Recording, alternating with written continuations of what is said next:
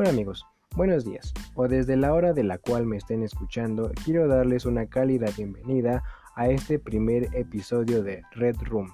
Red Room, el lugar en donde les voy a exponer esas cosas de la internet que están ocultas, esa información escondida, que no sale en primera plana, esa información que no todos saben. Y tú, a partir de ahora, la vas a saber. Y bueno, en este primer episodio hablaremos sobre los torrentes y su polémica que hay tras de ello. Pero, primero me preguntarás, ¿qué es un torrente? Un torrente es algo así como un documento muy ligero, pero que a su vez es un link. Así es, un link de descarga para archivos digitales. ¿Cómo que archivos digitales? Archivos que pueden ser leídos en una computadora, un celular o en algún otro dispositivo con alguna USB. Un ejemplo, imágenes, videos, libros, mm, canciones, juegos, software y otras cosas más que pueden ser leídas en algún software que se pueda ejecutar en una computadora y otras cosas. Eso es un torrent. Pero bueno, ¿cómo funciona un torrent? Un torrent, como les comenté, es algo así como un link alojado en un documento .torrent. No es como cualquier link que tú le das clic y te manda a cierta página. No. No es como Mega, Mediafire o, o algún otro lugar que almacene documentos en la nube. No, no, no. No es lo mismo. Un torrent, por así decirlo, es información que está guardada en otros lugares diferentes, por así decirlo. Si tú descargas un torrent, probablemente, como ejemplo, estés descargando un documento de la computadora de tu vecino. Y así, Ahí son los torrents. Los torrents también están alojados en diferentes servidores. Pero tú con ese archivo .torrent tienes como que el acceso VIP a ese documento. No pueden ser encontrados obviamente en, en internet.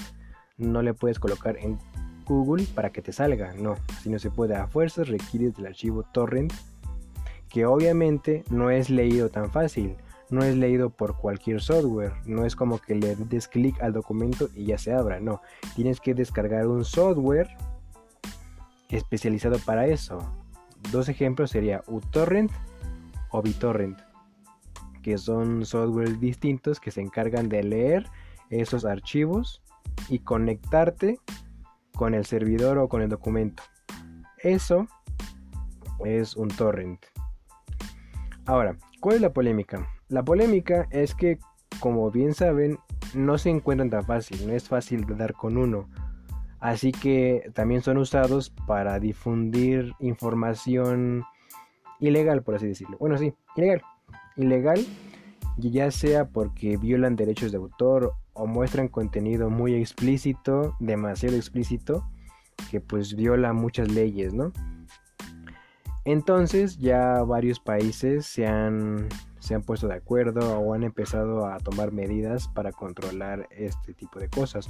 Un ejemplo es la India, que en la cual ya casi vendría siendo ilegal descargar un torrent, porque si te detectan que descargas un torrent, ya su, su servicio de inteligencia de internet analizará qué torrent estás bajando y si viola los derechos de autor pueden ir por ti y detenerte y pues bueno va desde multas hasta condenas en la cárcel. Así que este, suele ser un poco peligroso la descarga de los torrents. Así que tengan mucho cuidado si ustedes van a descargar uno. Pero claro, todo tiene que ver del lugar en el cual estés navegando y la información que vayas a descargar. Y bueno amigos, eso sería todo por este episodio. Espero que les haya servido demasiado. Que tengan un buen día. Hasta la próxima.